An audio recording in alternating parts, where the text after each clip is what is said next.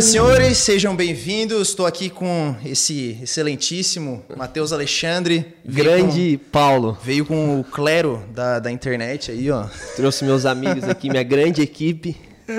Cara, obrigado por estar aqui, primeiramente, né? Acho que a gente tem uma conversa bem legal aí, a gente vai trocar bastante ideia, tem tanta coisa pra gente conversar, Boa. atualizar também.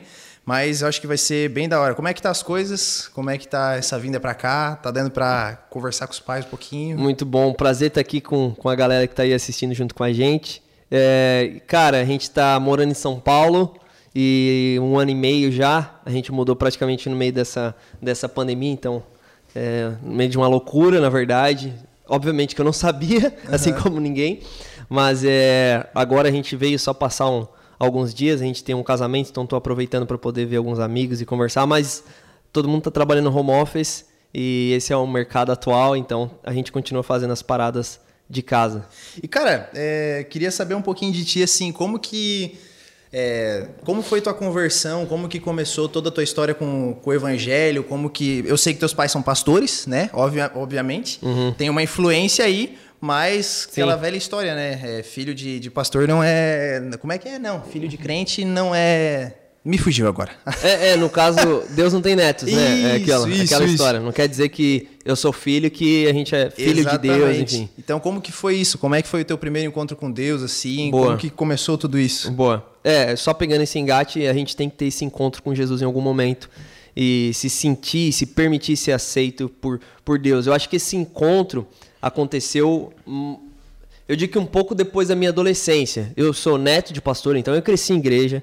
É, meu, meu avô se converteu em 1948, quando ele tinha 15 anos, então é, ele pagou um alto preço para os filhos. Todos os filhos dele são pastores, meus tios são pastores. Todos da quadrangular, assim ou não? Para quem não, não. sabe, era, era tu, tu, veio de uma da, da galera da quadrangular, assim, né? Teus pais? É, meus pais são pastores na quadrangular. Eu tenho mais dois tios na quadrangular. Os outros, outros dois tios são ministérios é, individuais, pessoais deles, que eles, que eles acabaram criando e tendo direção de Deus. Uh, mas nessa época, quando meu, meu avô se converteu, ele tinha 15 anos, ele foi expulso de casa pelo evangelho. Então a gente tem uma, uma história, digamos assim, é, bem, bem pesada, ao mesmo tempo com uma estrutura muito forte, que enraizou muita gente por conta do preço que ele pagou, desse sacrifício que a gente é, ouviu depois ele contando pra gente e que hoje não é nem perto daquilo que a gente passa das nossas lutas, das guerras que a gente tem, comparado a você com 15 anos, tá longe de casa, ser expulso, Foi seus pais, isso? ele, ele se converteu em 1948. E isso aconteceu quando ele tinha 15 anos de idade? Ele tinha 15 anos de idade. Caraca. É, meu avô já é falecido, né? Ele já faleceu faz sete anos que ele faleceu. Então, é, ele foi morar em tenda, nas igrejas, porque ele chegou pastor e falou, pastor, eu fui expulso, e eu não tenho onde ficar. O pastor falou, tá, fica aqui na igreja, mora e limpa aqui a igreja, cara. É, na verdade, varre aqui, enrola. E ele disse que ele dormia nas, nas tendas enroladas, tá ligado? Então eu fico imaginando essa parada, eu imagino o preço que ele pagou, a dor pelo evangelho, por amor a Jesus, o encontro tão real que ele teve com Jesus. E isso fez ele é, ir para um curso de teologia, que na época era dentro da, da quadrangular, que era o ministério que ele, que ele veio lá em São Paulo, era IBQ, Instituto Bíblico. E minha avó foi hoje, é- fazer hoje também é IT, ITQ, ITQ né? Instituto Teológico. E esse IBQ, quando ele fez, ele então ah, encontrou minha avó. E ali, com uns 17 para 18 anos, eles se encontraram. Minha avó também encontrou Jesus muito nova. Ela falava que apanhava muito dos pais por conta de se dizer: Eu sou crente agora. E toda vez que a, que a minha bisa, no caso, a mãe dela, sabia que ela tinha ido para o templo, para a reunião, ela chegava, ela sabia que ela ia apanhar. Ela disse que andava duas horas, cara, para poder chegar na reunião, voltava a pé e ela apanhava muito. E já, assim, já soltando, quando eu lembro disso, cara, eu vejo como a nossa geração é fraca, né? Porque olha o preço que os caras pagaram e, e ó a, a dor que eles tinham para viver o evangelho de fato, por amor ao reino de Deus, por amor a Cristo. E o preço, minha avó, por exemplo, ela, ela orou em torno de 40 anos pela minha bisavó, pela mãe dela para se converter. Minha bisavó foi se converter quando ela tipo já era velha, tá ligado? E minha avó, tipo, passou o que passou, ainda assim ela orava pela mãe dela, pela conversão, mesmo apanhando pra caramba. E apanhar na época não era hoje dar uma palmadinha, é, era um vara, vaso, era mangueira, era coisa na cabeça. tinha na mão, né? Era, tinha, tacava na cabeça e não tinha coisa. Então, tipo, ela sofreu demais pelo, pelo evangelho. Então, essa história fez a gente ter uma estrutura muito firme dentro da família. É, é, é, é, o que a gente fala. Essa história é como se fosse memoriais, né? Que você vai levantando. E toda vez que você olha, você pensa duas vezes antes de aprontar alguma coisa. É antes nem... de fazer, tá ligado? Enquanto tava falando, tava pensando, né? A gente tem uma facilidade é, muitas vezes de conhecer a, a história do. Tipo, é óbvio que a gente tem que conhecer a história uhum. desses caras que revolucionaram o cristianismo, né? Por exemplo, cara, Lutero, que é o uhum. mais famoso de todos, uhum. né? Então, é, John Huss, os caras que vieram assim, só que às vezes dentro da nossa família a gente tem os nossos heróis, né? Só Sim. que, só que pela, por essa coisa de não de querer encontrar alguém, nossa, super uhum. famosão, uhum. falta conhecer a história do teu avô que, que apanhava muito na, quando chegava na igreja, enfim, né? Boa. Não, total. Meu avô falava que ele era preso, que ele pregava nas praças, os policiais vinham, batiam nele, espancavam, passava a noite da prisão, pregando na prisão, os caras mandavam calar a boca. Entendeu? Você vê, você olha pra Bíblia, eu olho pra, pra história do meu avô e falo, caraca, velho. É tipo, ele vivia o real, o real evangelho, tipo, na vera, entendeu? De verdade. E faz dele o meu herói, entendeu? Então, e essas histórias, quando elas são contadas, é que muitas vezes a gente falha no, na falta de contar o nosso testemunho. E a gente não tem a menor ideia do poder que tem no nosso testemunho. Quando a gente conta o encontro que a gente teve com Deus, quando a gente se converteu, aquele dia que a gente foi curado, porque isso aí que tem um poder absurdo. Você, biblicamente, próprio Jesus falando, por exemplo, a mulher samaritana, vai, volta e conta o que aconteceu. Quando ela conta, toda a cidade de Samaria Tipo, cara, a gente quer encontrar Jesus. O que, que ele fez na sua vida? Era um testemunho, não aconteceu mais nada. Era tipo uma história. Imagina o testemunho de Lázaro. Tipo, tava morto. Depois de quatro dias o cara ressuscita. Jesus não precisa falar mais nada, tá ligado? Era só o poder do testemunho. E é basicamente isso que a gente vive em casa. Então, eu, eu não consigo dizer que eu tive um tempo que eu me afastei, tipo, 100% de Deus. Teve os momentos que eu tive curiosidade uhum. e que foi na minha no ensino médio, tá ligado? Aquela fase que você tá no ensino médio, querendo conhecer a galera falando e você não quer ser o tapadão, o estranho e eu não tinha muita noção de reino de Deus. Eu cresci em casa, decorando muita Bíblia, versículos. Minha mãe fazia a gente decorar toda semana, porque ela dava um realzinho no final da semana, moedinha, dizendo: Ó, oh, se você decorar, você ganha moeda, você ganha. Então a gente ia decorava. Então eu acho por isso que eu tenho uma estrutura muito boa bíblica. Sem querer, acabou criando muito fundamento bíblico. Entretanto, tinha pouca experiência, uhum. porque poder e palavra caminham juntos. Então, uh, uh, chegou um momento que. Uh, faltou esses encontros com o Senhor, esses momentos de experiências de, de fé, de caminhada com Deus e que todo cristão tem que passar. Então, na, na escola, fiquei muito curioso e tal, e, e acabei me afastando, é, é, não 100%, mas de querer ir em festa, de querer beber. Uhum. Mas no domingo estava na igreja. Tava é, lá ali dentro, mas enfim, eu acho a que... A cabeça fora. Ah, eu acho que... Quem cresceu em igreja é, já passou. É, é. Você cresceu em igreja também? Cresci. Então você já Filho passou essas fases. também, então tudo isso aí. Não, então, então você sabe, a gente acaba passando, infelizmente, não seria, não é um mundo ideal, uhum. mas a gente acaba passando. Só que isso foi um período, cara, eu digo que no final do terceirão, entrando no período de faculdade, 2010, 2009, 2010, eu tenho 29 anos, né? Então, é, essa 10 anos atrás, eu posso dizer assim, meus 17 para 18 anos, foi essa fase que eu acabei tropeçando muito, capengando muito, mas cara, uma coisa que eu me lembro que eu sempre chorava quando eu chegava em casa. Era um negócio estranho, que eu ia deitar, eu queria. Tá ligado quando você quer dormir rápido? É, para não ter que parar para pensar, pensar. nos erros, mas ao mesmo tempo não parar para pensar que Deus está sabendo, que, que nada ficou oculto, e como eu sabia a Bíblia, eu, eu sabia, cara, o Espírito Santo está aqui agora, velho. E tipo, ele tá me olhando falando, e aí? Você não vai, você não vai se arrepender, você não vai reconhecer. Eu estou derramando amor sobre você, bondade, você não quer mudar. E eu ficava nessa crise, tá ligado? Vou, não vou. Eu acho que eu não vou conseguir sair, muita condenação do diabo na minha mente. Ó, oh, você não merece isso, você não vai conseguir sair dessa vida. Eu lembro que eu estava num namoro, sabe aqueles pega e tal, e, e com a menina, e eu lembro que eu queria terminar e toda vez que eu falava de terminar, ela falava assim: "Se você terminar, eu vou me matar" eu não aguento, eu, eu não vou me viver. E, cara, aquilo pesava, eu falei, mano, já pensou se a mina morre? Já pensou se ela se mata? E olha a culpa, olha a condenação, agora é um erro que eu tive, eu tenho que levar essa consequência pro resto da vida. Tipo, eu pensava nessa, tá ligado? E a coisa mais libertadora, eu fui para um retiro 2010, Final do ano, eu falei, cara, eu vou entrar nesse retiro. O nome do retiro é Raízes. E de fato, cara, cavou dentro de mim. Nessa época, tu morava em, em Jaraguá lá? Jaraguá do Sul, tá. é. Jaraguá do Sul. Só pra galera saber, como filho de pastor, bom filho de pastor, a gente já mudou inúmeras vezes de cidade. Inúmeras vezes. Tipo, a São Paulo é minha décima cidade. Meu que eu tô Deus vivendo. Eu, eu, acho que é 30 casas, velho. Eu já morei. Tipo, uma parada assim, eu tá ligado? Eu fiz uma conta é, esses dias com a Larissa.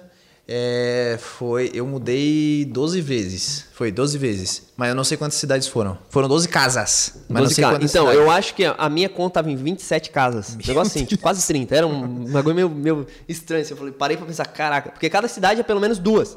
Duas, três, já é 10 é. cidades, tá ligado? Que eu já fiquei. Enfim. E, mas essa é a vida, né? É a vida que, que o Senhor escolheu pra gente.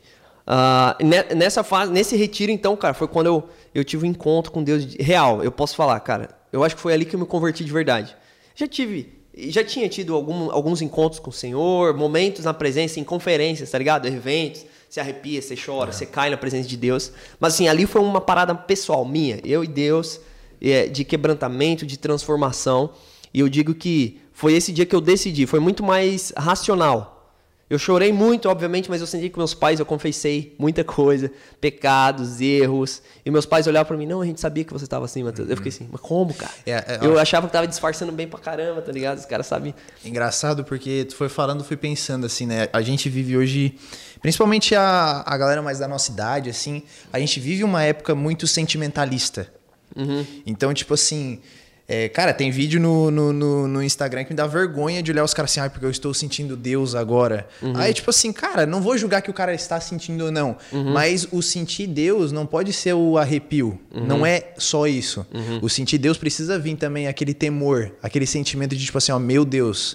Tem que sair, do, tem que sair de uma conferência e não falar assim, ó, nossa, meu Deus do céu, tô empolgado. Cara, tem que sair de uma conferência empolgado, mas saber que, pô, Jesus pagou um alto preço por mim, eu preciso ser grato por isso. Uhum. Eu preciso entender entender que o Espírito Santo está me confrontando nesse momento. Então, uhum. às vezes, esse sentimentalismo, uhum. cara, é, só maqueia muita coisa, né? Uhum. Não, eu acho que isso é. é até a gente vê isso biblicamente falando. A queda de Adão é, deixa o homem mais almático. É, a gente é, foi feito para ser mais espiritual do que almático. Não, a alma não é do diabo, né? As emoções. A alma concentra as nossas vontades, emoções, desejos, pensamentos, enfim. Não, não é que é do diabo a gente chorar, não é que é que é do inimigo a gente celebrar, a gente sorrir, com são as nossas emoções. Entretanto, desde que, que elas sejam governadas pelo Espírito. Uhum. E esse é o padrão. Entendeu? Quando a gente inverte isso, quando a gente quer que a alma governe o nosso espírito e a direção que ele vai tomar, aí que é o erro. E a gente, como igreja brasileira, a gente leva. O brasileiro já é muito sentimental em tudo, né? Você já foi para outras nações, você sabe o que eu estou falando. Aí o brasileiro já tem esse calor, essa, essa coisa que é muito boa por um lado, só que por um outro lado a gente acaba pecando por, por essa não ter muito essa balança de, uhum. cara, será que isso aqui racionalmente é o certo, é o correto? Agora, quando a gente vem para dentro do reino de Deus, a gente tem um encontro com o Senhor, aí que a gente mistura tudo de uma vez. E a Bíblia e a Bíblia está sempre como, como um, um, uma, uma, um equilíbrio, jogando a gente para esse lugar. Não, calma. Tira do campo da, das emoções. Tira do campo das emoções, vamos jogar mais pro espírito. Até se vamos jogar for, mais pro espírito. Se a gente for falar sobre isso, pô, Jesus lá no Getsemane, naquele momento, se for. É lógico que Jesus era Deus encarnado naquele instante, mas ele teve um momento de falar assim: ó, pá, Deus, uhum. pai, se der, afasta esse ele é cara. Ele é 100% homem também. É. Então, ele teve o sentimento, sim, naquele momento de Deus, se possível, sabe isso tudo que eu vou passar agora? Se der pra... Pô, vai doer, óbvio. Se der para eu não passar, valeu. Seria muito bom. Mas seja feita a tua vontade na minha. Ou seja, ele pegou todo aquele sentimento e falou assim: oh, não, eu sei que é a vontade de Deus é. e ponto final. Então uhum. não foi só um momento sentimental, né? Eu, eu acredito que é uma dificuldade nossa, da nossa geração, é entrar nesse lugar de, de fato, não é só sentimento, tá acompanhando com sentimento, mas é do espírito. Será que tá vindo aqui no meu espírito? Pra, e, é, e esse é um exercício que a gente faz com caminhada com Deus. Obviamente, numa caminhada a gente vai discernindo as coisas mais espirituais, entendendo, tá, porque, cara, música por música a gente arrepia, sendo na igreja ou sendo fora da igreja. É, você vai ouvir qualquer outra banda boa que toque, que é o seu gosto, você vai, uau, arrepiar. Uma música, um filme. Um Coldplay Você chora, velho. Já... Você chora, velho. Um filme lá, romântico, bonito, drama. Você vai chorar. Tem alguma coisa de cristão de, de, de, Jesus, às vezes não tem nada de Jesus naquela, naquela parada lá. Embora a arte vem do reino de Deus, sim, faz parte. Tem facetas do reino de Deus ali naquele lugar, tem. Mas a gente não pode medir isso. Nossa, eu senti muita presença de Deus. Por que, que você sentiu? Nossa, porque eu chorei muito. Ah, porque eu ri muito. Não quer dizer, entendeu? Mas assim, no meu espírito eu fui tocado. Uhum. Cara, alguma coisa transformou aqui dentro. Eu não sei o que, que é, mas eu tô duas semanas orando mais eu tô pagando um preço maior. Por exemplo, por isso que eu digo que esse retiro para mim mudou, porque eu mudei de vida, cara. É. Literalmente eu abandonei a velha vida, eu mandei o cara que era o antigo Mateus E dali mudou. E ali que começou, eu posso dizer que o, o, o ministério, o propósito de Deus, startou ali. Eu não tinha a menor ideia o que era.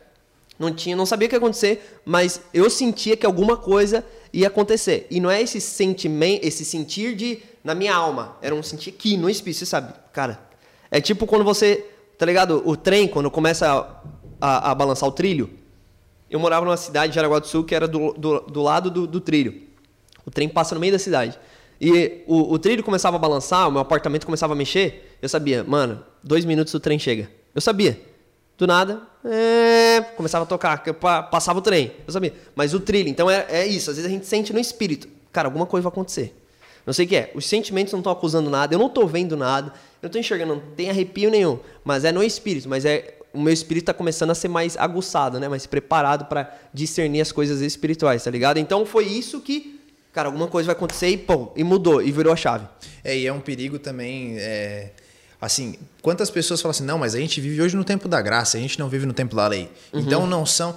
É, é, óbvio isso tudo que eu vou falar, mas é óbvio que eu, eu não faço nada para Deus me amar mais ou me amar uhum. menos, mas as minhas atitudes precisam condizer com aquilo que eu, é, com aquilo que eu recebi.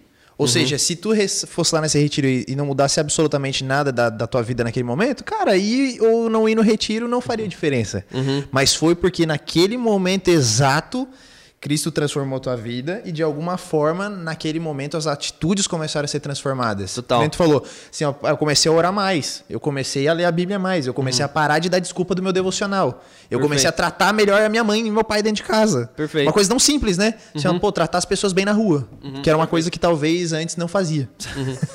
eu, é, a gente chama isso de as fases da transformação. E eu estava falando esses dias para alguns, para algum, algumas pessoas que eu acompanho, a, a transformação que acontece no espírito, que é quando a gente aceita Jesus e a gente é salvo e a gente se encontra nesse lugar, cara, uau, aceitei Jesus. Eu fiz a oração. É a santificação, né? Eu reconheci. É o processo após essa segunda fase. A primeira é no seu espírito, a segunda é na sua alma, é a sua moral. Suas atitudes mudam, cara. O jeito que você fala vai mudar. Não é do dia para noite. De repente, ó, não falo mais palavrão. Ó, de repente perdi o, o, o prazer por isso. Não, isso aqui é a caminhada, é o processo de santificação, é o processo de fato de transformação que eu vou vivendo caminhando com o Senhor. E eu digo que o, o ideal é a gente chegar na terceira fase. Se a primeira é no espírito, a segunda é na moral, as minhas atitudes, a terceira, a gente fala que é uma transformação social, onde eu consigo influenciar o lugar onde eu tenho por tamanha transformação que eu vivi. Entendeu? Eu, tô, eu fui tão transformado que eu não aceito a vida que os caras estão vivendo. E acaba afetando, acaba refletindo tipo na minha mãe, no meu pai, na minha casa. Minha casa é a primeira afetada pela transformação que eu vivi e por aquilo que eu estou experimentando, tá ligado? Então, essas fases é, que nós... É, que é o ideal, na verdade. Essas fases são é o ideal para a gente ir vivendo e para a gente fazer essa autoanálise. Cara, de fato, eu estou andando, eu estou crescendo, eu estou sendo transformado, conforme a Bíblia fala, eu estou indo de glória em glória, tá ligado? Quando que tu veio para Criciúma? Qual foi o ano? Tu lembra? Foi 2000 e 2012, 2011 eu fiz uma viagem para Austrália, fiquei um ano. Ah, então, é verdade, vamos lá. Né? 2010 eu acabei tendo aquela final do ano, aquela transformação, aquele retiro, uau, mudei. Meus pais chegaram, falaram: "A gente quer enviar você para um, uma, uma escola ministerial para você crescer. A gente acredita muito em você." 2011, então eu fiz a viagem para Austrália. Fui em março, finalzinho de fevereiro, dia 2 de março, se não me engano. Eu estava na Austrália foi fazer o college da Hilson. Fiquei até dezembro. E aí eu voltei, meus pais ainda estavam em Jaraguá do Sul, voltei em dezembro. Quanto tempo, desculpa? Fiquei nove meses. Fiquei nove um ano, meses. um ano de 2011. Tá. Fui 2 de março, voltei 2 de dezembro. E o college lá era sobre o quê? Tinha alguma coisa específica ou não? O college tem quatro temas, quatro assuntos lá. Tem. É... Agora deixa eu tentar. É leadership. Uh, tem worship, tem artes, alguma coisa de artes, e tem mídia, se eu não me engano. Uhum. Então tem liderança, é, pastoral leadership, tem liderança pastoral, tem adoração, adoração artes comunicação. E, e comunicação uhum. mídia que, que eles dão. Então Entendi. esse é o college, só que ele dura três anos. Ele é, ele é, ele é por semestre, você compra por semestre, obviamente, mas o completo dele é três anos, entendeu? E, mas nessa época aí, tu já tinha, já tinha certeza, assim, mais do teu chamado pastoral? Ou, já, ou ainda não? Ou tava no desenvolvimento de estudo? Não, eu, eu não tinha a menor ideia, para falar bem a verdade. Eu gostava Porque muito de música. Porque tu é músico também, né? É, então eu gostava muito de música. Então eu fui mais nessa, nessa linha.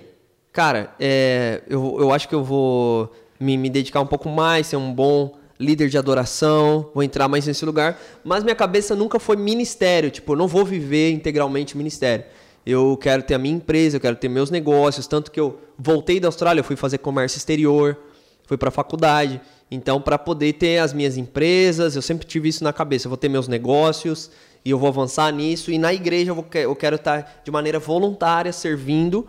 É, e eu acho que vai ser na área de adoração. Eu, eu achava que ia ser dessa maneira. Quando eu fiquei na Hills, então eu não, eu não servi basicamente nenhuma, em nenhuma área. O meu objetivo lá era ir no palco, era estar tá tocando na banda. Foi o primeiro culto que eu cheguei. Um domingo de manhã eu olhei, 7 mil pessoas na igreja.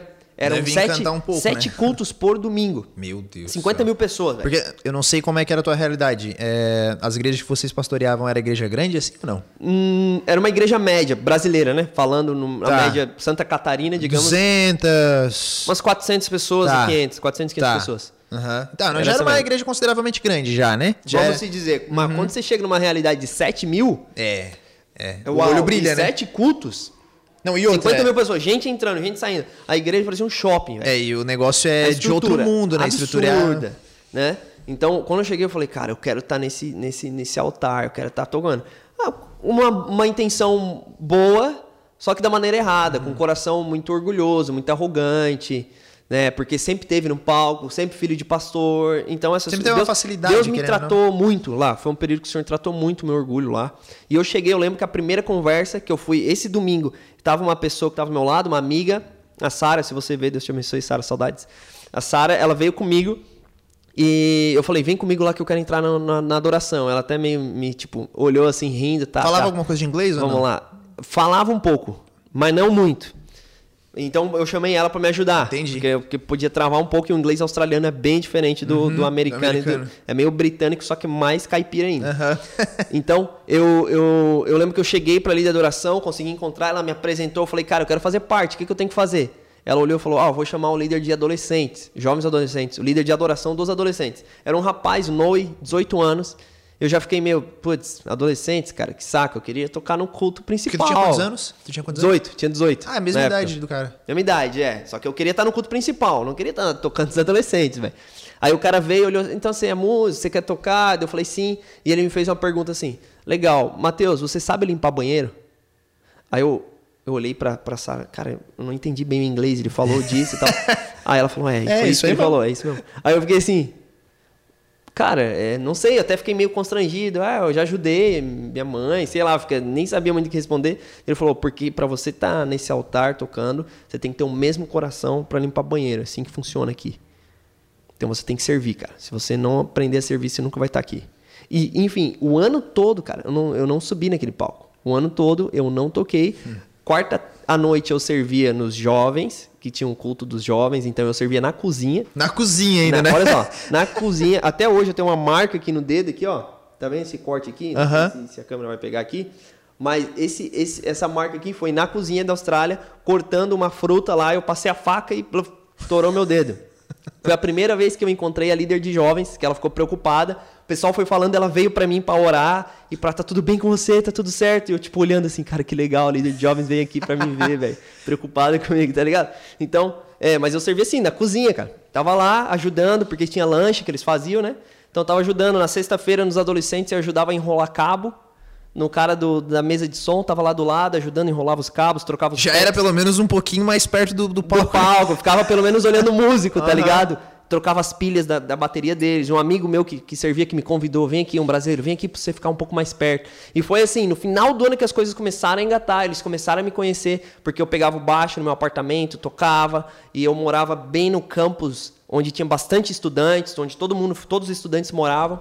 Então os caras ficavam conhecendo, conhecendo, conhecendo, e aonde eu consegui alguma coisa. Eu lembro que o Alex Papas, no, na última semana que eu estava lá, nas últimas duas semanas, Alex Papas hoje é um dos líderes do Young and Free, uhum. do Houston Young and Free, é o que tem um cabelão. Ah, o cabelinho. Agora não tem mais, eu acho. Né? Ele cortou, ele cortou, é. Tá. Ele chegou para mim e falou: Cara, fiquei sabendo que você é um bom músico. Ano que vem eu quero cuidar de você, tá? Eu vou, você vai caminhar junto comigo. E, e tipo, eu fiquei, uau, cara, pô, glória a Deus, tô chegando. Dezembro eu voltei pro Brasil.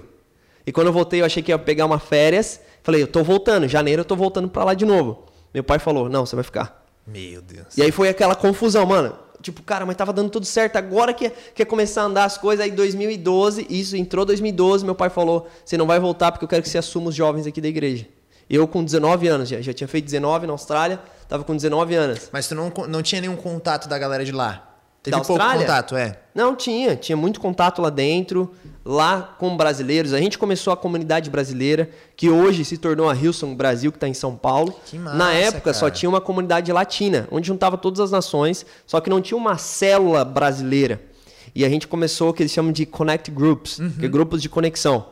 É, eu, Ulisses e Israel, que é um amigo nosso. Ulisses, que é hoje do, do Amém Júnior. Uhum. Que na época era South, South Band. Band que ele estava começando, Sara Nossa Terra, em Brasília.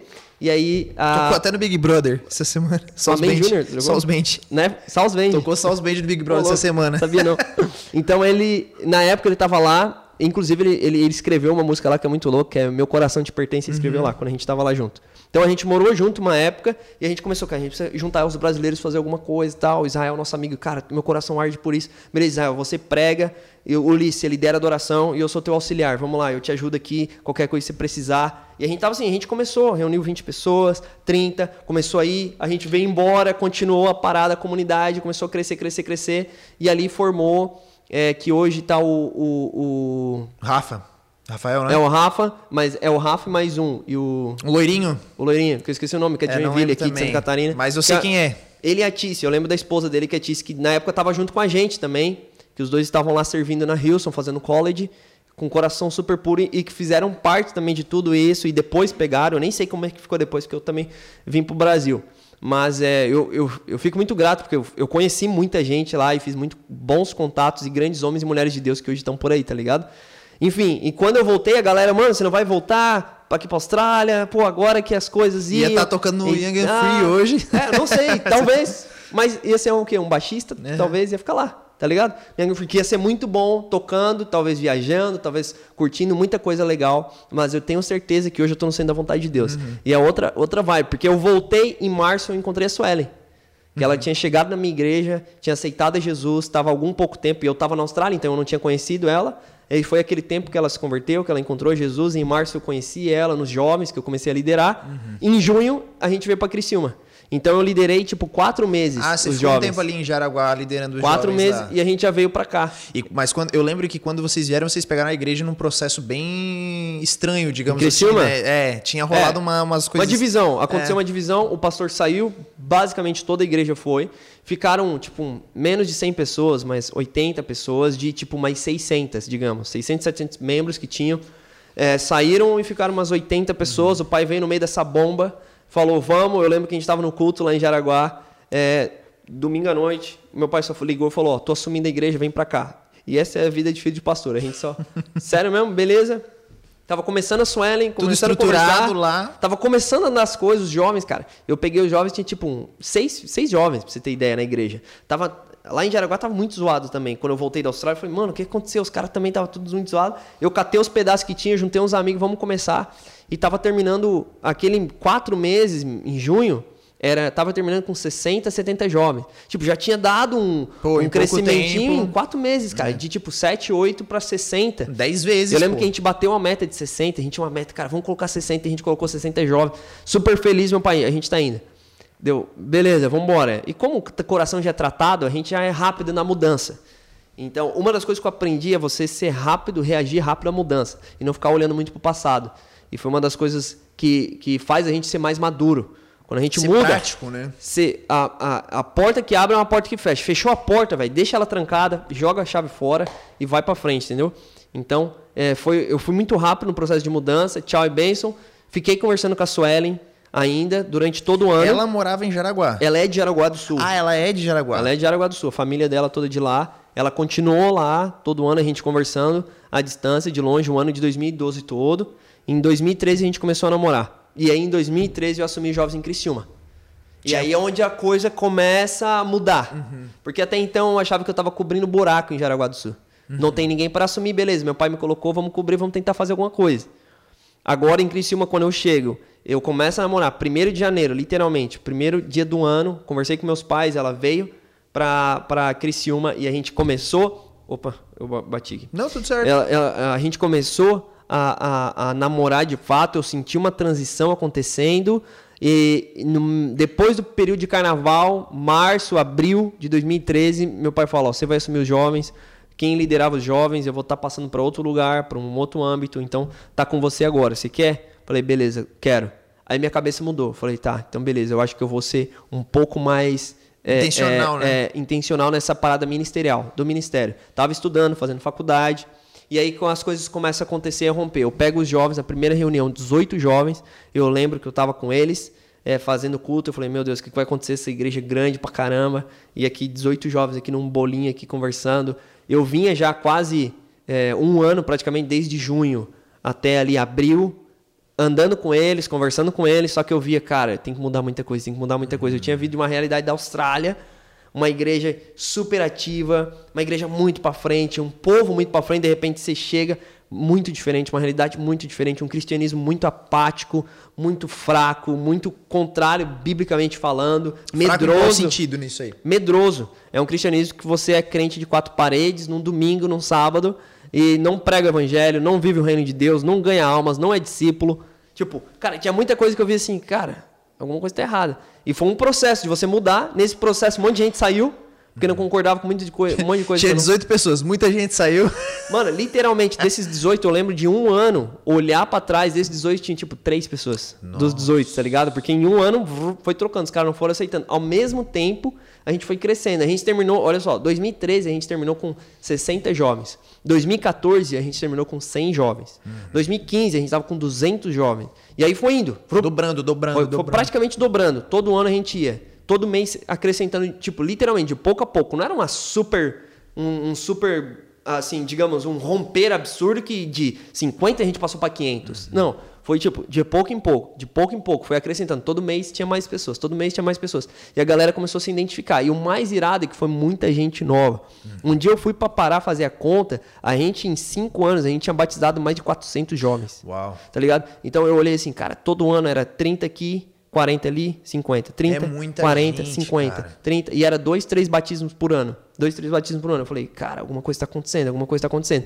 E ali, nesse meio período, digamos, eu casei em 2014, com os jovens indo dos 100 é, para os 200. Meu pai me olhou e falou: Mateus, se você bater 300 jovens, eu quero que você fique integral na igreja.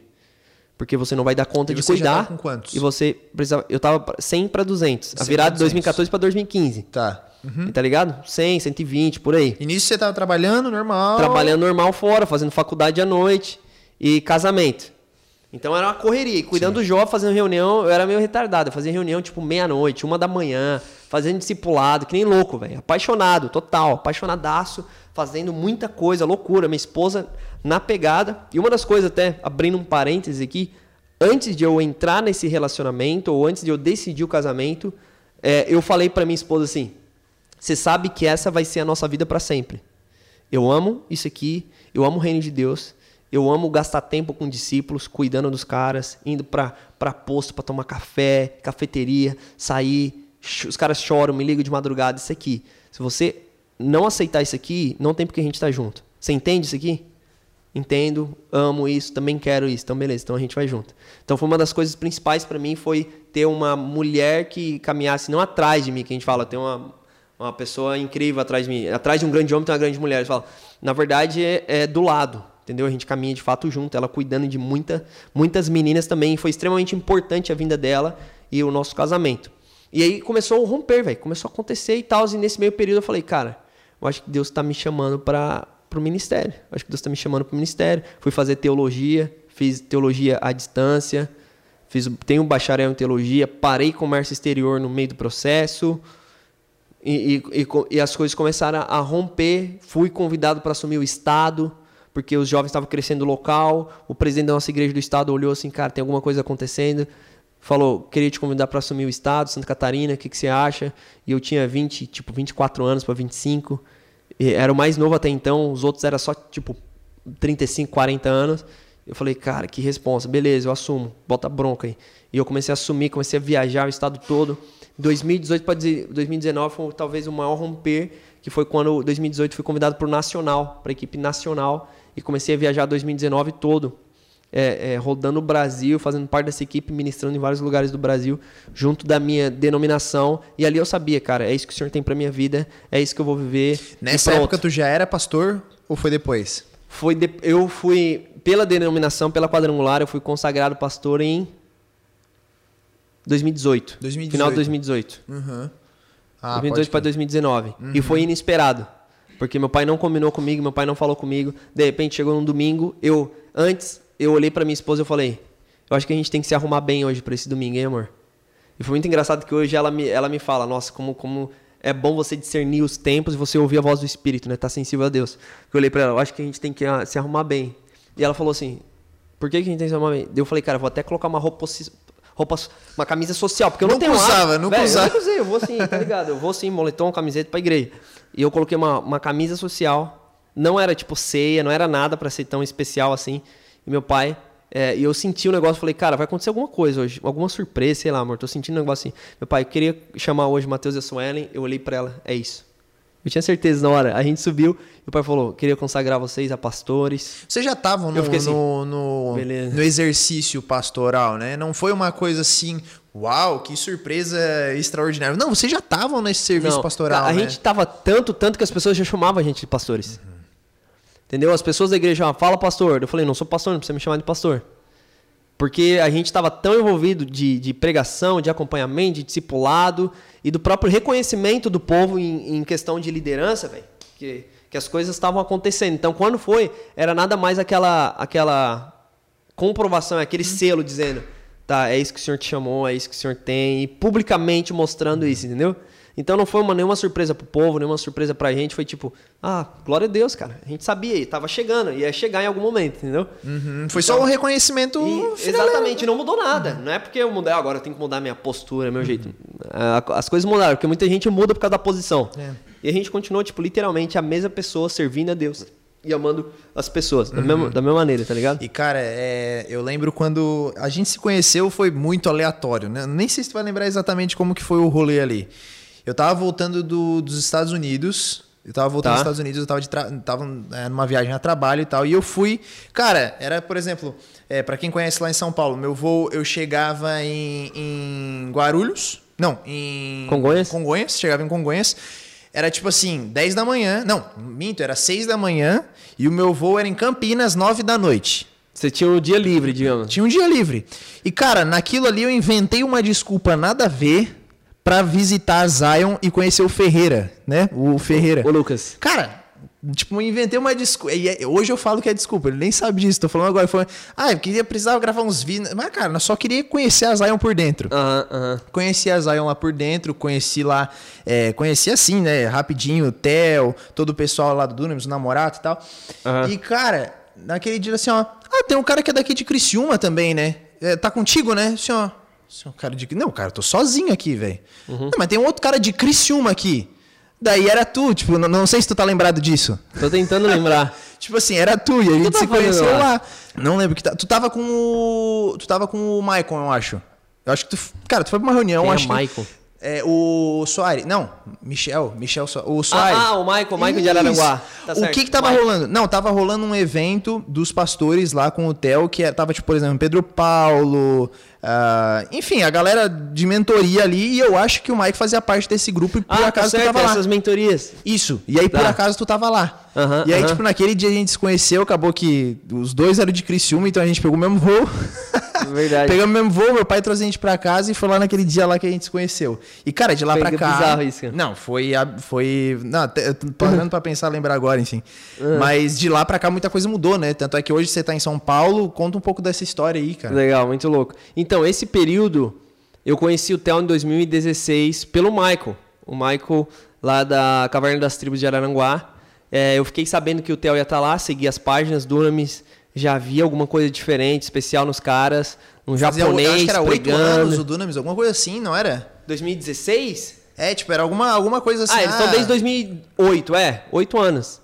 E eles é. iam estar... Tá, o Theo ia estar tá em, em, em Araranguá por conta de um contato que o Michael fez com ele. Eu fiquei sabendo, eu falei, cara, eu quero estar tá perto do, do, do Theo, quero pelo menos uns 15, 20 minutos aí para ouvir, ele colocar a mão sobre mim. Eu creio muito na imposição de mãos, na transferência de unção. Falei, cara, eu, eu, eu quero ter um momento, cara, para ouvir e, e, sei lá, ter um tempo com o cara. Eu queria muito isso. E eu consegui o número dele, mandando mensagem pro, pro Brasil todo, os contatos que eu tinha. Mandei mensagem pra um monte de gente, cara, alguém consegue contato até alguém consegue. Um cara me enviou, eu mandei mensagem para ele sábado à tarde, dizendo, cara, é, Theo, tudo bem? Sou o Matheus, estou em Criciúma, sei que você está em Aranguá, você tem 10, 15 minutos pra gente poder conversar, quero contar um pouco. Aleatoriamente, você, ó, assim, o cara aleatório nada. total. O Michael depois me contou que o Theo tava no carro com o Michael, olhando pro celular, eles tinham terminado de almoçar, tipo duas, três da tarde, e o, e o Theo olhou e falou, você conhece esse menino aqui? Aí o Michael falou, eu sei quem é, mas eu não conheço, pessoalmente. O que, que você acha? Você acha que eu devo conversar com ele ou não? Aí o, o Michael disse, não, acho que é uma boa para investir, porque é um menino que tá dando certo lá em Criciúma. 2016 a gente já estava tipo com uns 300 jovens. Não, e o Dunamis não tinha o peso que tem hoje, né? Não. Isso é. Não. 2016 fazem. Cinco, quanto tempo? 2000, a gente 16, tá 5 anos, 2021. Cara, 5 anos atrás. Então. Cresceu muito de 5 é... anos para trás, nem se compara é. o que é hoje. E, e na época o Marco falou sim e ele mandou mensagem, então, ok, 7 e meia eu saio para pregar, vem sete horas no hotel. A gente tem, tipo, essa, essa, esse horário pra gente conversar. Deu, beleza. E eu lembro que eu ia pregar às oito, só que, pô, era Aranguá, velho. Ah, você ia pregar em Criciúma. Eu ia pregar nos jovens em Criciúma. E eu lembro que aquele dia era um dia muito especial, porque a gente tava numa casa de festas. Literalmente, a gente tava numa boate naquele dia, fazendo um evento do, da UND, dos jovens. E, tipo, era um dia muito importante pra gente, ali frente da Unesc, que era da, da AM. Tá, tá, tá. Tá ligado? Tá, tá. Hoje, é, hoje é, é, ponto P, hoje. Ponto P? Acho que é ponto P, acho que é. Não lembro. Quase é, aquele lugar, eu tinha fechado com ele, falei, cara, libera a noite, sábado, você tem agenda? Não, não tenho. Beleza, liberou pra gente. E, tipo, a gente tava orando semana toda, jejuando, porque a parada ia acontecer. Tipo, a gente tava dentro de uma boate, alugando pra pregar o reino de Deus lá Mas dentro. Mas o foco não era um evento da igreja. Era um evento da UND. Mas não... Dos jovens, era como se fosse assim, uma ah, festa. Tá, tá, tá ligado? Tá. Então chama as células, chama a galera, chama todo mundo. E, mano, esse dia foi incrível. Mas foi uma correria, porque eu pensei, eu não vou chegar a tempo pra pregar, velho. Eu vou. Olha só, eu tenho que ir em Aranguá e lá. Só que eu fui, desse dia eu falei, Suelen, vai e manda o Neco ficar enrolando no louvor, adoração, até você me ver e me passa a palavra. Só que, cara, foi muito louco, porque eu, eu, digo que foi um passo de fé. Eu ter ido lá, eu sentei, ele conversou comigo, deu algumas palavras proféticas para mim. Deu 15 minutos de conversa, eu saí de lá, ele chegou pro Mike e falou: a gente precisa fazer algum evento em Criciúma na igreja daquele rapaz. Eu senti alguma coisa nesse rapaz aí, a gente precisa investir nele. Falou pro Maico. Na outra semana, enfim, eu consegui chegar para pregar. Finalmente. Preguei, deu certo. Na outra semana o Maico me ligou e falou: vem aqui pra gente tomar um café, pra gente almoçar. E aí. O Maico não eu comecei. conhecia ainda, não conhecia. então, nisso aí. Não conhecia. Ele sabia quem eu era, eu não tinha a menor ideia quem, eu era, quem ele era. E ele sentou, daí ele Talvez foi Talvez conhecia o Caverna, enfim, um, um pouco da influência. Eu não tava... conhecia também. Porque, cara, infelizmente, a, a, a denominação, o lugar onde eu tava, eu sempre fui muito fechado. Eu tinha muita coisa para fazer também, mas eu estava muito fechado assim nas coisas. Nunca tive relacionamento com as pessoas. Eu acho que dali uhum.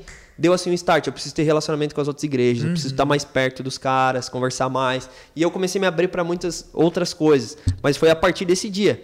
Eu fui conversar com ele e ele falou que tinha um contato na quadrangular, por isso que ele me conhecia. E cara, o cara então, fala de você. Então foi muito foi assim, rápido, cara. Foi, foi meio que um rolo. Rápido. Foi um rolo e que Deus proporcionou, porque eu fiz uma amizade muito legal com o Michael. E teve Dunamis Weekend, a gente trouxe em 2017, maio de 2017, para minha igreja local. E até então eu só tinha conversado uma vez com o Theo nesse, nesse dia, no hotel. Cara, socou. E Meu depois Deus, socou eu muito conversei, Weekend. eu acho que duas semanas antes do Dunamis Weekend, quando ele veio conversar com os pastores. Ele conversou com os pastores lá em Araranguá, que a gente mobilizou pastores de Criciúma, Araranguá, para ele trazer uma palavra e direção, o que, que seria esse Dunamis Weekend. Eu conversei com ele também.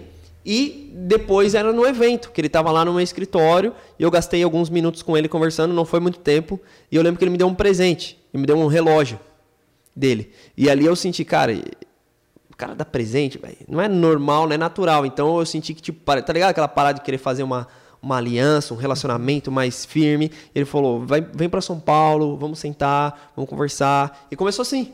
2016, 2017 aumentou, 2018 eu fui na conferência, É, fui convidado, teve o Descend Orlando, eu estava na lista lá de pastores para fazer reunião lá em São Paulo, para falar sobre o que, que seria o Descend, onde que o Theo estava entrando, aonde que o Dunham estava fazendo parte. Eu lembro, esses dias eu estava olhando as fotos e vendo, eu falei, mano, o que, que eu estava fazendo no meio de um monte de pastor, tá ligado? Não fazia muito sentido para mim estar tá lá no meio. 2019, fui pro Descend em Orlando, você tava lá? Do Descend Orlando não foi. Não tava. Do Descend gente... Orlando eu lembro que você falou assim, ó, cara, não, tu tem que ir, velho. Tem que ir porque vai ser uma coisa única. Não vai dizer assim, ó, não, cara, calma, vai ter outros. Uhum. Assim, não, não vai ter, cara, seu calma. Uhum. tinha... E teve três, né? É, é, é. Então, esse de Orlando eu não fui, especificamente esse de Orlando não fui. Não, foi muito louco, foi muito de Deus, foi muito bom. E eu acho que ali deu um, deu um, um romper muito grande no Dunamis. Foi nesse ano. Em 2019 teve o Descend Orlando é, em abril, é meu aniversário, eu fiz uma oração, abril de 2019. Falei, Deus, é, eu quero que o Senhor me dê um presente. Eu sei que sou muito ousado, mas é, é, muito bom a gente receber presente de pessoas, mas eu quero receber um presente do Senhor nesse ano, eu quero uma direção do Senhor. Eu estou vivendo os dias incríveis, mas eu sei que existe, existe muito mais do Senhor para fazer é, na minha vida, no ministério. O Senhor me deu uma visão e eu via eu, eu liderando muitas pessoas, eu tinha visão de eu liderando um exército com uma bandeira e era multidão de jovens e, e muitas palavras, eu já tinha recebido umas cinco palavras iguais, proféticas, desde o Theo, da minha mãe, quando eu tinha tipo 13 anos de idade, a mãe veio com uma palavra, escreveu sobre um chamado apostólico que o Senhor estava colocando na minha vida, de construção, blá blá blá. Eu, eu falei, Deus, está no momento, está na hora, essas coisas têm que acontecer em algum, em algum, em algum dia. E, e Deus, eu quero isso. Enfim, eu lembro que uma semana antes do meu aniversário eu fui para Brasília, no evento chamado Builders, que é do Gustavo Paiva. Uhum. E eu fui com o Robson. Sim. Tava eu e o Rob. E eu lembro que a gente tava lá e ele tava comigo, a gente tava jantando. E no mesmo lugar que a gente tava jantando, depois do evento, tava toda a galera do evento e tava Theo e tava Gustavo Paiva. O Theo tinha acabado de falar naquele dia. Acabou o evento, eu fui cumprimentar, porque eu conheço o Theo dessas reuniões. Sim. Só dá tchau, tudo bem? Eu sei que ele não tinha muita intimidade comigo, mas ele sabe quem eu sou, de ver. Ele, ô Matheus, e aí, como é que tá as coisas? A igreja, tá tudo bem? A gente começou a andar, ele começou a perguntar, ele olhou, cara, é, você quer fazer parte de uma mentoria? Eu quero te convidar para fazer parte e tal. E eu fiquei assim, cara, sério, porque eu sabia que o Michael já fazia nos outros anos anteriores. Uhum. Eu falei, é aquela que os pastores vão, é essa mesmo, é só você chegar lá e deixa que não precisa pagar nada, é só você estar tá lá, eu pago o seu almoço. Desde que você, você só precisa chegar em São Paulo e ficar o dia lá e eu vou orientar você, vou dar um norte para você, algumas coisas. E eu senti que aquilo foi resposta de oração, primeiro é, de Deus para mim. Cara, eu, eu, cheguei no hotel, o Robson tava assim, mano, o que, que tá rolando? Eu nem sabia falar para ele direito o que estava acontecendo. Eu trocando mensagem, eu tava me mandando mensagem as coisas. Então ali eu senti, então desde 2019 foi maio que começou, junho, julho, agosto, setembro, outubro, novembro. Foram nove, oito, nove encontros em São Paulo, que eu tive toda. E a maioria das pessoas, eu acho que eram pastores é, seniors das igrejas, né? Ou não? É, então, essa era a intenção do TEL, de ter pastores abaixo de 40 anos, mas que tinham a pretensão de assumir ministério. Então foi esse. É, é, essa era a galera que estava lá e estava eu, tipo, os pastores com 30, 35, quase perto do 40. Em 2019 eu estava com 26, é? 26 para 27 tava tipo vendo o que estava acontecendo, meio perdido, só liderando jovens, o assunto era mais pastoral, mais igreja. E o cara tava perdidaço. E eu, eu, só anotando, anotando, anotando, anotando. Não o cara falava, nem fala nada, né? Eu não falava quase nada, fazia pouca pergunta, contava algumas situações que eu via, mas mais dos meus pais, pais mais né? de ver ah, o movimento da igreja, dos adultos, mas pouca coisa de molecada, né? Uhum. Que os problemas que a gente resolve lá com as molecadas, totalmente diferente. Então, e, e, acabou a mentoria. Eu falei, cara, podia continuar, né? Desenho, foi tão bom. E a gente até perguntou, Theo, 2020 você vai continuar? Dele, não, cara, tá o Descendo Brasil chegando, tô com muita coisa na cabeça e eu preciso sair pro meu sabático, porque é, é o, o, que ele tem de acordo com a igreja dele. A igreja, os presbitérios da igreja determinou isso. A cada sete anos você vai sair e fica um ano longe da igreja para você descansar, cuidar da sua família, senão você vai. É a melhor coisa, burnout. Que, cara, vai, eu acho que é a melhor coisa que existe, porque é, por exemplo, no teu caso, eu acho que teus pais não viveram isso da maneira que eles vivem lá, né? É uhum. de, não, ó, sete anos, um ano, cara, o cara não pisa na igreja durante um ano, o cara vai uhum. embora, assim, sai. É muito raro isso acontecer hoje em dia, por isso que a gente tem tanto, tantos pastores, assim, né? uhum. né? É, síndrome de burnout, pô, depressão. Muita depressão. Porque leva o peso de muita gente, né? Não tem como dizer que não. É uhum. o trabalho de um, não é, menosprezando, mas é o trabalho de um psicólogo elevado ao nível uhum. máximo, né? Uhum. Não, na verdade, tem um estudo americano muito da hora que eu não sei se você ouviu falar da Barna Group. É um grupo americano de pesquisa, é o melhor grupo de, de pesquisa cristã considerada do, do global, né, do mundo. E esse grupo ele fez uma pesquisa a respeito do o que é considerado um trabalho ministerial de um pastor sênior de uma igreja, de um pastor presidente. E eles colocaram como o terceiro trabalho mais difícil do mundo. Em primeiro lugar tá o presidente dos Estados Unidos. Meu Deus. Olha só. Em segundo lugar tá o, o exército, você fazer parte do exército e ir para uma guerra, a tensão e a pressão que esses caras vivem. Em terceiro lugar tá o pastor. Nossa. Tamanha pressão e tamanho o, o, é, o que pastores passam de levar a carga, além de, um, de uma noção espiritual que a pessoa que o líder carrega, né, o líder eclesiástico carrega. Então, enfim, essa foi a determinação. Então, voltando aqui ao assunto que a gente foi longe, voltando aqui, é, então o Theo tinha essa parada, ele falou, cara, eu não vou fazer, vou fazer esse ano em 2020 e tchau e bem, estou indo embora. Deus abençoe. E a gente ficou meio assim, beleza, tchau, abraçamos, agradeceu. Eu falei, Theo, foi uma honra estar aqui, tchau. Duas semanas depois, foi quando ele me ligou, ele falou, cara, queria que você fizesse parte do, do da liderança é, do Pockets, você vai liderar o Pockets Global. Ah, o líder que estava, ele está saindo, ele está indo para a nossa igreja Zion em Recife. Ele vai ser auxiliar do André Tanaka, que, que era o, o Henrique Nunes, que é o que uhum, a gente uhum, chama de Caissara, tá. o Henrique Caissara. Ele, ele que liderava o Pockets, ele tá indo, tá sem ninguém, a gente tá orando faz duas semanas por, por você, por um líder, a gente sentiu muita paz, toda a equipe concordou. Eu acho que um contexto. E foi assim. eu acho que talvez, um, talvez um contexto. É, vocês aqui dentro da, da região, vocês tinham um trabalho muito forte com o Pockets, né? A tinha, equipe de vocês do, do da, da, da UND e tal, tinha um uhum. trabalho. Quantos pockets a, a, equipe de vocês chegaram a liderar aqui, tu lembra? Mais ou a, menos? A gente não tinha, porque o Pockets não é por, por quantidade, digamos, de reuniões. Ele é um grupo grande. Uhum. Então a gente tinha quatro pockets quatro pockets. A gente tem até, até hoje não, continua. vocês têm pelo menos um pocket em, por universidade. Por universidade da, da Um no NESC, um no Exucre, um na SATIC e um e na eram liderado por vocês. Senac. Todos os líderes eram da nossa igreja. A gente que startou, a gente começou, embora é um movimento interdenominacional, pockets, então Rolou, né? o auxiliar é da Batista, uhum. o outro é da, da Assembleia, o outro é não sei o quê. Só que o cabeça acabava sendo do pockets, porque eu tinha um contato maior com o Dunamis, eu puxava para mim. E eu discipulava os caras. Então, os quatro, eu tinha uma reunião à parte para poder orientar como a gente ganhar as universidades. Então, uma vez no ano a gente tinha uma reunião lá dentro, reunia aí 300, 200 é, universitários, é, pregando o reino de Deus, trazendo avanço para dentro das universidades. Então, por isso está acontecendo, os caras ficaram sabendo que eu era que mentoreava os caras, os líderes. Foi quando o escritório, lá em 2018, eles me ligaram e falaram: Cara, vem ser mentor de pockets com a gente, cuidar de outros líderes de outros lugares do Brasil. Em 2018, eu fiquei um ano todo, então, é, mentoreando e cuidando outros líderes de pockets no Brasil. E aí, em 2019, eu saí e falei, cara, eu não consigo mais cuidar, tô com muita coisa, infelizmente não tem como estar tá mais perto. Porém, o Theo sabia do meu histórico com Pocket, sabia já que eu estava acompanhando universitários, que a gente tinha começado aqui em Criciúma, Pockets, que eu estava lá no início fazendo essas reuniões é, fazendo reuniões de avivamento dentro da universidade. E foi assim o contexto, ele falou, você quer fazer parte, vem, é, tem Quanto 13 tempo, dias para me responder. É. Tipo, dia 17 de dezembro ele me ligou, 1 de janeiro preciso da resposta. Só que o mais louco, e aqui é, é o da hora que muita gente fala, como que você tem uma resposta de Deus para um convite? É oportunidade, você vai por necessidade, é, como você sabe se essa porta foi de Deus? É um propósito de Deus? E aí foi uns sinais, a gente fala sobre os sinais de Deus e a paz do Espírito, né? O apóstolo Paulo fala que a paz é juiz.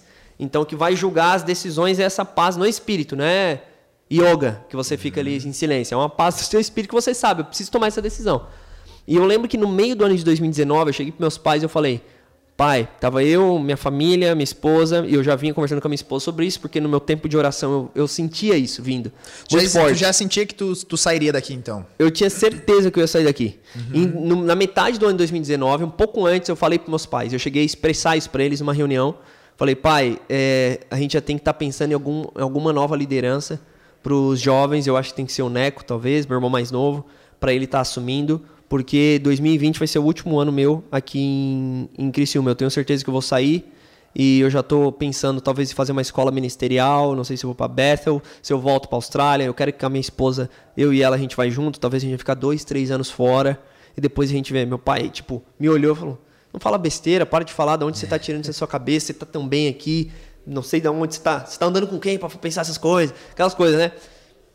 Eu, não, pai, é, é só um sentimento que eu tenho. Beleza. Quando a minha esposa engravidou, a gente teve a, a Laura, ficou. Aí esse sentimento meio que morreu, tá ligado? Tipo, cara, eu acho que era coisa da minha cabeça mesmo. Acho que era besteira minha, não sei. Eu comecei a orar a Deus, fica bem mais inviável você sair com uma filha. Uhum. Uma coisa eu e minha esposa, a gente coloca as malas da mão e a gente Vaza, dá um jeito. Né? Entendeu? Agora é uma Agora, responsabilidade. Filha, né, cara, é uma outra vida que você tem que cuidar, é outra coisa, enfim. E meio que morreu. Quando o Theo ligou, e foi bizarro, porque ele me ligou, isso era no, no começo de uma tarde, assim, tipo duas, três horas da tarde. Eu tava no, ia sair com o meu carro, ligou, eu subi no meu prédio para falar com a minha esposa que tava. Falei, cara, o Theo acabou de ligar assumindo o Pocket. Ela falou, nossa, que legal, glória a Deus. Eu falei, a gente tem que ir embora de Criciúma para assumir o Pocket. Porque eu perguntei, a primeira, a única coisa que eu perguntei para ele, eu tenho que ir embora daqui dele sim, você tem que largar tudo aí. Não tem como se liderar daí. Você tem que vir embora para São Paulo. Falei, a gente tem que ir embora. Ela ficou branca, ela gelou. Vamos morar, vamos morar. Naquele exato momento, eu lembrei da, da, da palavra que eu tinha do meio do ano. Falei, cara, eu tinha uma sensação que eu ia embora de Cristina. Será que agora é o momento? Será que essa não é a resposta de Deus pra gente? Será que não é, na verdade, é, essa é a, é a parte do propósito de Deus pra gente? Então, foi quando a gente, cara, vamos orar e pedir mais sinais de Deus, que a gente já tem isso. E isso era duas, três da tarde. Já tinha uma coisa eh, antecipando tudo isso, né? Já tinha aquele, é, aquele, aquele sentimento, aquela tempos de oração que eu já vinha há muitos meses orando e tendo esse sentimento.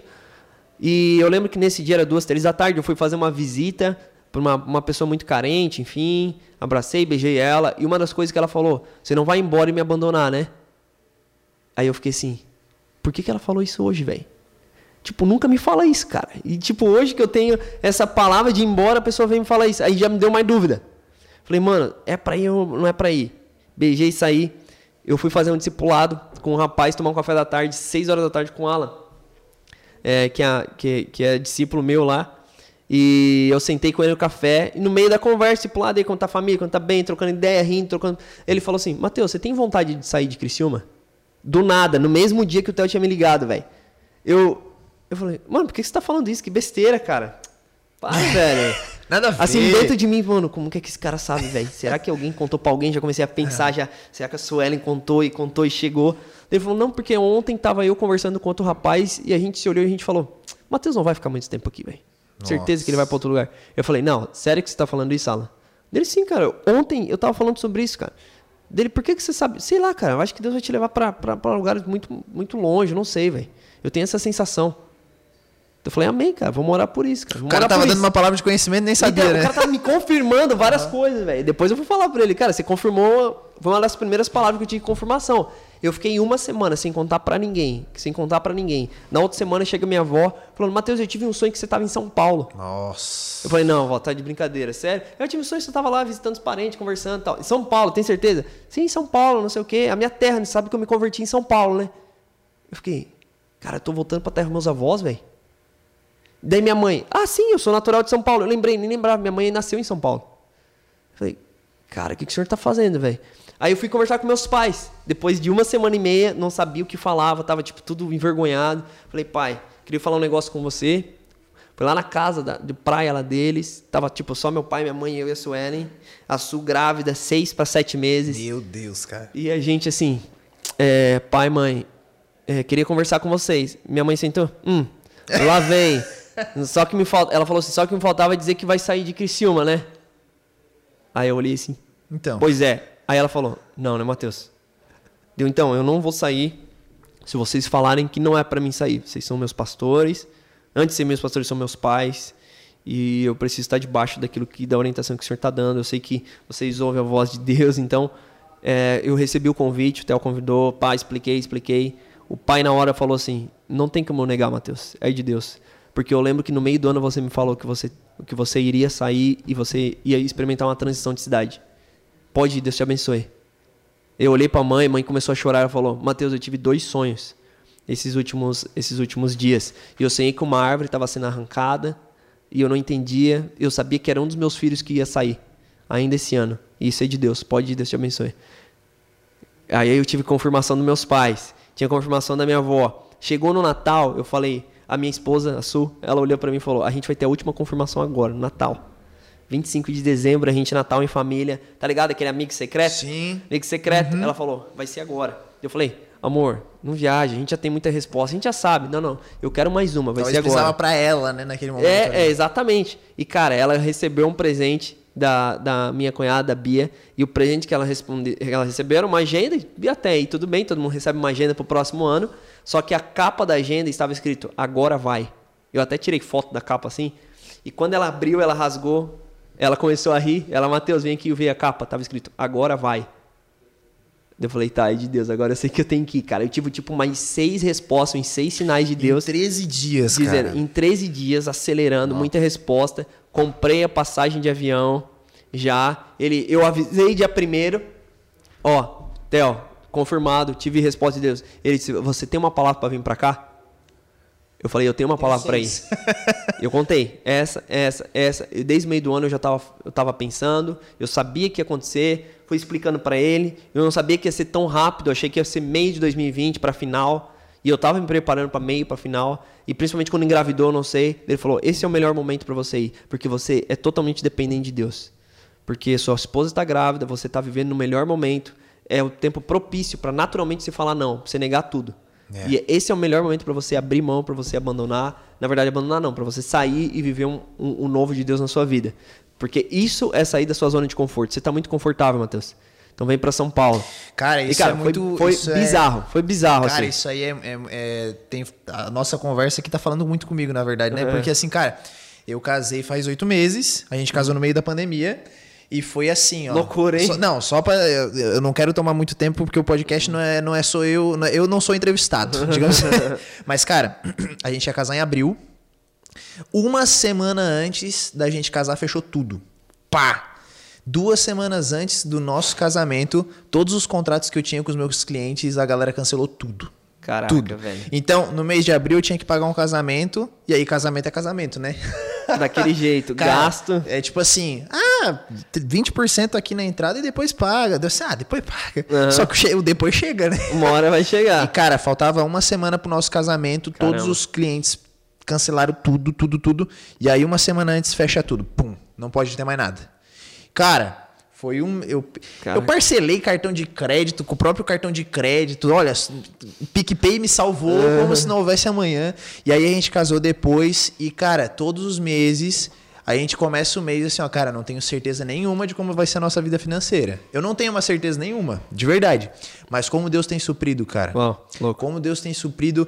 E às vezes eu, eu peço muito perdão para Deus, até no, nos momentos de devoção. Ah, Deus, desculpa, porque às vezes a gente quer ser tudo do nosso jeito. Uhum. Como a gente quer fazer, não, porque se isso aqui não acontecer, então, nossa, vai dar tudo errado. Aí, uhum. do nada, uma pessoa aleatória te chama, já resolve aquele problema ali na hora. Uhum. Cara, como é aquilo que tu falou há pouco tempo atrás, como viver no centro da vontade de Deus, tudo faz sentido. Uhum, Porque uhum. não, cara, se Deus te colocou nessa situação, uhum. quem vai suprir não é a, a, a, gente mesmo não se supre. Uhum. É ah, mas o cara tem uma empresa milionária. Cara, se o cara é um cristão, e o cara tem uma empresa milionária, ele vai saber que ele depende de Deus para conduzir Ainda aquele assim. negócio milionário. Uhum. Não é não é o dinheiro que vai conduzir ele, porque uhum. o dinheiro não é o senhor dele. Então, como isso, isso faz todo sentido, principalmente para mim que tô vivendo agora numa situação de, de casamento, casei agora e tal. Uhum. Então, tu tava nessa situação com um filho, cara, para se mudar com o filho, mano. Não, foi loucura. Todo mundo que a gente falava, as primeiras coisas que. Tá, mas e a Suelen? Tá, mas como que vai e assim, fazer? E assim, cara, tu recebia um salário para trabalhar, você trabalhava aqui na igreja, você Sim. não, obviamente você foi para lá já com talvez alguma coisa acertada, enfim, uhum. mas é, não sei se naquele momento específico que o Theo te chamou, tinha essa, já tinha conversado sobre isso. Ele falou assim, cara, não. Cara, então, foi uma não, das cara. coisas que ele falou. Ele falou assim: um, um dos sinais que eu vejo que é pra pessoa estar tá aqui comigo é quando a última coisa que ele vai falar, que a pessoa vai falar, é sobre dinheiro. É. Que eu vejo que a pessoa é dependente de Deus. E, e intencionalmente eu fiz isso. Obviamente minha cabeça ficava. E as contas, e como vai pagar, e como vai sobreviver, e como vai se manter, e como vai fazer. Cara, pra você ter ideia, dezembro eu tinha acabado de fazer meu, o quarto da Laura. Ele sabe. Eu gastei, tipo, quanto foi aquele quarto lá? Daqui, o pessoal não tá vendo aqui na tela. Foi uns 10 mil? Uns 10, 12 ah, mil. o cara vai eu lá, gostei. monta um guarda-roupinha, monta um negócio... Eu fiz em 10 vezes, dei entrada, fiz não sei quantas vezes. Eu nem tinha começado a pagar em dezembro. Tava todo feito o quarto, cara. Lindão, bonitão. Feito o quarto, a gente recebe o convite, a gente não chegou a colocar nada. Literalmente nada. A Laura nunca viu o quarto que a gente fez para ela. E a gente teve que pagar todos os, os, os, os cheques, todos os, o meu cartão. Teve até ano passado. Até dezembro do ano passado eu tava pagando um quarto que eu nem entrei tá ligado? E quando a gente foi nesse processo de você dar esse passo, e foi, pra você ter ideia, eu cheguei dia 13 de janeiro em São Paulo, que dia 1 eu falei, ok, ele falou, daqui 10 dias o escritório volta, quero você lá no escritório. Eu falei, mas já? Eu achei que tipo fevereiro só, né? Ele, não, não, quero você agora. Dia 13 eu quero você na minha sala, porque tem muita coisa descendo pra gente bater. Que vai rolar o no Brasil, você tem que cuidar toda a parte dos outcomes das universidades, né? Que tava rolando. Eu falei, caramba, velho, então, tipo, tem muito trampo pra fazer, beleza. Eu cheguei dia 13, eu não tinha nada, ideia de salário, como ia pagar as coisas, como ia se manter. Tipo, nada. Ele, o, o, o Denis, que é o diretor de operação, ele falou: Não, fica tranquilo que eu arrumo um lugar pra você ficar. tipo assim, eu fiquei na casa lá do, do Kriegner com alguns caras, tinha umas cinco pessoas, tinha um quarto, eu me enfiei, eu fui sozinho, e eu falei: Eu vou procurar aluguel pra, pra mim, pra minha esposa, foi. e depois a Suelen vinha. E foi literalmente assim: eu sentei com ele, ajeitei, e aí a gente entrou. Tá, beleza, Theo, tá, mas quanto que eu vou ganhar?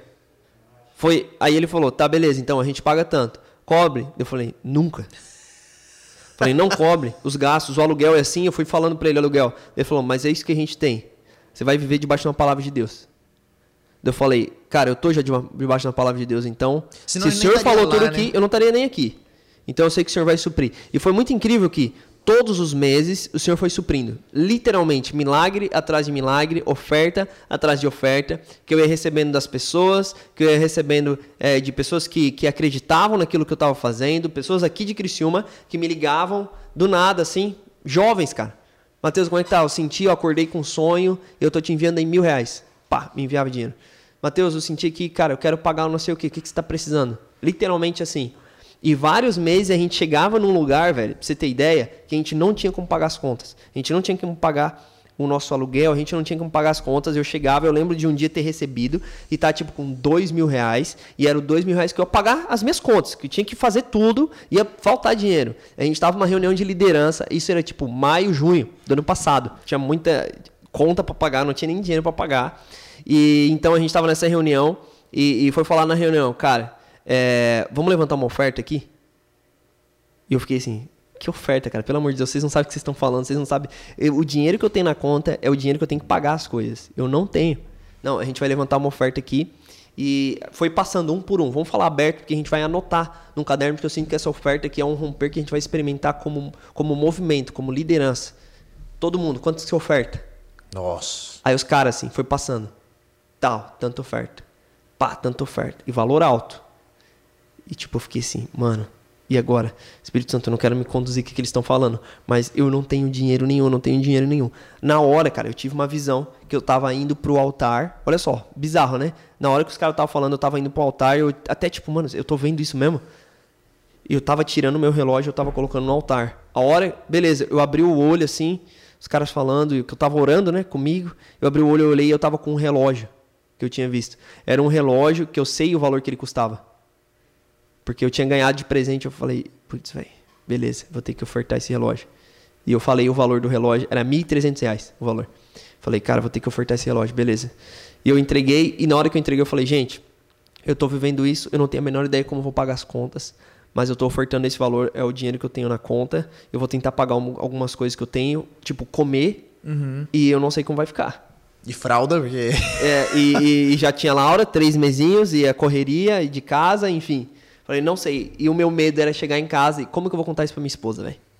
Eu tirei ela de uma cidade onde tava tranquilo, onde a gente tava se virando, onde tinha todas as coisas, onde Deus estava sendo bom com a gente. Não que Deus não tivesse, uhum, não, mas tá agora num uhum. lugar um outro de, tipo, nível, né, cara? Total, total dependência, que eu nunca tinha passado na minha vida. Entendeu? Que não tá meus pais aqui do lado pra eu berrar, bater na porta. Literalmente, cara, eu não vou ligar pro meu pai pra, pô, eu tô casado, velho. Se vira, Matheus, literalmente. Eu cheguei em casa e falei, amor, eu dei uma oferta. E ela, não, antes de chegar em casa, quando eu cheguei em casa, ela, e amor, como é que tá? Deu, não, tô ótimo. Tá ligado quando você tenta disfarçar? tá bem. Não, tô bem, mexendo as coisas. e falando, aí ela olhou assim, aconteceu alguma coisa hoje de manhã, na reunião? É, isso era meio-dia que eu voltei pra almoçar. Aí eu falei, não, ah, daquele jeito, né? Pô, mãe de Deus, palavra de Deus, reunião, direção. Ah, é? Não aconteceu nada não, né? Não. eu falei, eu olhei pra ela, amor, quanto custou esse relógio mesmo? Só pra, eu não lembro muito bem. Ela falou, custou 1.300 reais. Ah, é 1.300, né? Ah, tá. Eu fiquei meio sem graça, não falei nada. Dela, dela falou assim, por acaso você deu alguma oferta hoje? Eu falei, de onde você tirou isso? Não, porque eu acordei hoje com essa impressão, antes de você sair pro trabalho, eu acordei que a gente ia dar alguma oferta hoje, não sei porquê. Nossa. Olha só, mano, quando, quando a parada é de Deus, assim, né? Aí eu falei, eu ofertei esse relógio hoje. O valor, não ele, né? Eu ofertei o valor dele hoje. Aí ela falou, a gente então não vai ter como pagar as contas, né? Deu. É, exatamente. Ficou sobrando. Tre... Tá ligado? Se era 1.300, você é. falou, né? Sobrou 600 reais e é o mercado do mês. E as contas? Deixa as contas. Aí eu falei, a gente vai deixar pra frente. Deus vai suprir. Isso quinta-feira, cara. Sexta-feira liga uma pessoa aqui de Criciúma comprando um monte de coisa que a gente tinha deixado no apartamento. Cortina, que a gente tinha mandado fazer, umas coisas que dava um valor de, quatro, de quase 4 mil reais. No outro dia, a Suelen me liga, eu tava no escritório, ela falou, amor, você não sabe o que aconteceu. Eu falei, o que que deu? Amor, ela chorando, desesperada, o que que deu? Ela falou, a, a tal pessoa ligou para mim de estar comprando as nossas coisas por valor de tal. Eu falei, amor, quanto tempo que você está querendo vender? Eu falei, desde janeiro. Ela falou, desde janeiro eu tô querendo vender, ninguém quer. Ninguém queria, a gente está no meio de uma pandemia. Ano passado, maio, velho, ninguém quer comprar nada. A pessoa comprou no meio da pandemia, um dia depois eu fazer uma oferta. Bizarro, velho. Eu falei, eu tô no centro da vontade de Deus. Isso é dependência de Deus. Isso é uma história que eu vou contar para meus netos. Eu quero contar, velho. Eu deixei registrada essa história do milagre de Deus, de uma oferta generosa que eu dei, ouvindo do Espírito e direção. Tá ligado? Então, tipo, literalmente, foi assim, o ano 2020 foi um atrás do outro, um milagre atrás do outro. Oferta que eu dava, eu sentia, ofertava na vida de alguém, ofertava numa causa, ofertava na igreja. E, e, não é dízimo, dízimo é fidelidade. Agora, são ofertas, além daquilo que eu estava já fazendo, além da, da, minha fidelidade ao Senhor. Então, eu experimentei os maiores romperes de Deus no ano passado, nesse ano, justamente por esse lugar, de estar tá no centro da vontade de Deus, tá ligado? E, e, isso traz maturidade, né, cara? Porque eu acho que quando a gente vive essas, essas situações, por exemplo, é, não, não no mesmo nível, posso dizer que não no mesmo nível, mas talvez relativamente pra, parecido. Cara, eu tentei vender o meu carro antes da gente casar durante quase dois anos tentando vender meu carro. Tentava vender o carro, o carro não vendia, vendia. Né, né, né. Cara, em questão de uma semana, apareceu um cara falando assim: Ó, oh, eu quero comprar teu carro. O cara foi lá, comprou o carro, pagou o dinheiro à vista. E foi na semana que a gente precisava pagar o dinheiro da faculdade da Larissa, que é a faculdade de medicina. Tá Uau. Tá ligado? Uau. Então, assim, cara, e como essas situações trazem uma maturidade no sentido de, cara, daqui dois anos, se eu passar por uma situação parecida, eu já lembro do histórico do que aconteceu. Se daqui seis meses acontecer uma coisa parecida, eu vou lembrar do histórico daquilo que aconteceu. E, e, e esses lugares geram mais fé. Porque, cara, se é Deus desconfortável. Dia... É desconfortável. Não vou dizer que é não, não, não é, é fácil. É óbvio que não é confortável. Mas eu acho que isso torna a gente homens de fé, cara. Porque assim, se Deus fez um dia, ele vai fazer de novo. Você lembra do histórico, você olha lá para essas folhas passadas, para esses registros, você, cara, Deus fez, velho. Deus vai fazer de novo e você vai chegar nesse lugar de novo. Tá ligado? Eu tava lendo Juízes 3 esses dias e eu, eu tava dando essa palavra pros moleques. E Juízes 3 é bizarro porque fala justamente que Deus é assim, ó. Começa o livro falando que Deus ele, ele coloca é, é, inimigos no meio da terra prometida, no meio do povo, justamente para que aqueles que não tivessem conhecido guerra pudessem experimentar a uhum. sensação, o ambiente de guerra. E é meio bizarro porque Deus coloca os inimigos no meio de uma terra prometida, por exemplo. No meio de projetos, no meio de, das promessas que o próprio Deus tinha falado. Ele permite para que a, a molecada nunca se esqueça. Entendeu? Que é, depende de Deus. E ele permite essas, essas provas, essas lutas, justamente para que a gente nunca venha sair desse lugar de fé, a gente nunca venha sair desse lugar de jejuar, de orar, de buscar, discernir as coisas, de ouvir a voz do Espírito e das tomadas de, de decisões baseadas em fé, e não no natural, e não no, no normal, e não na minha zona de conforto, tá ligado?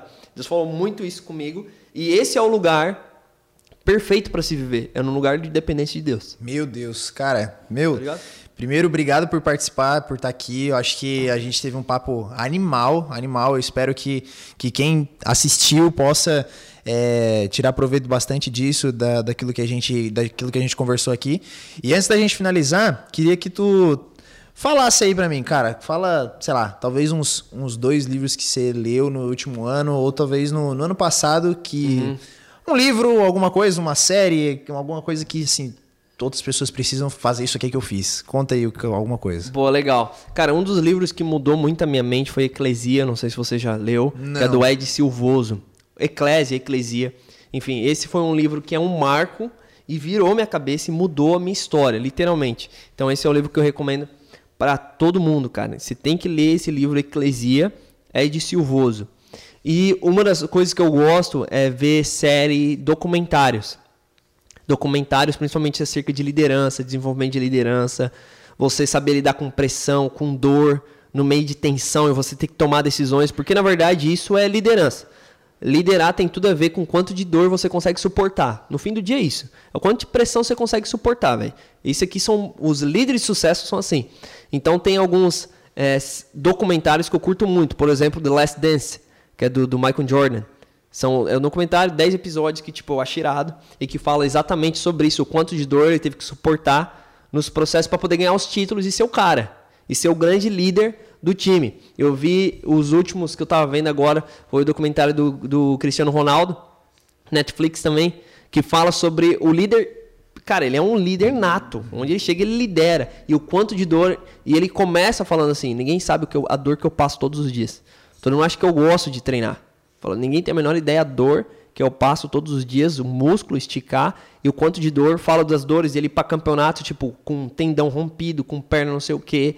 E ninguém tem a menor ideia. Ele tá lá sorrindo, chutando, ele não consegue, ele não tenta. Daí o documentário traz o backstage, ele falando assim: Eu tô com muita dor, não aguento mais. E o cara precisa estar, tá tipo assim. Tá bem. Incrível, porque incrível, senão. Porque a... é a pressão, é a pressão da mídia, a pressão. Você é o Cristiano Ronaldo, você é o cara, você ganha milhões. Então, cara, é incrível, é muito bom. E esses são os melhores. E tem o último, que é o The Playbook que fala sobre os técnicos de vários esportes diferentes, qual é o segredo e as estratégias para eles terem sucesso e levantarem títulos. Ah, top, Irado. cara. Não, é isso aí. Gente, obrigado por assistir mais esse, esse podcast. Se você está ouvindo no Spotify, não deixe de seguir, não deixe de se inscrever no canal. E é isso aí. Matheus, de novo, obrigado. Esse papo foi muito bom, principalmente para mim. Acho que quem tá mais perto recebe mais ainda. Uhum. Só que eu espero que quem tá assistindo também tenha esse, esse feedback. Obrigado de verdade. Boa. É isso aí. Tamo junto, conta comigo. Isso aí. Abraço, gente. Valeu e até a próxima. Valeu.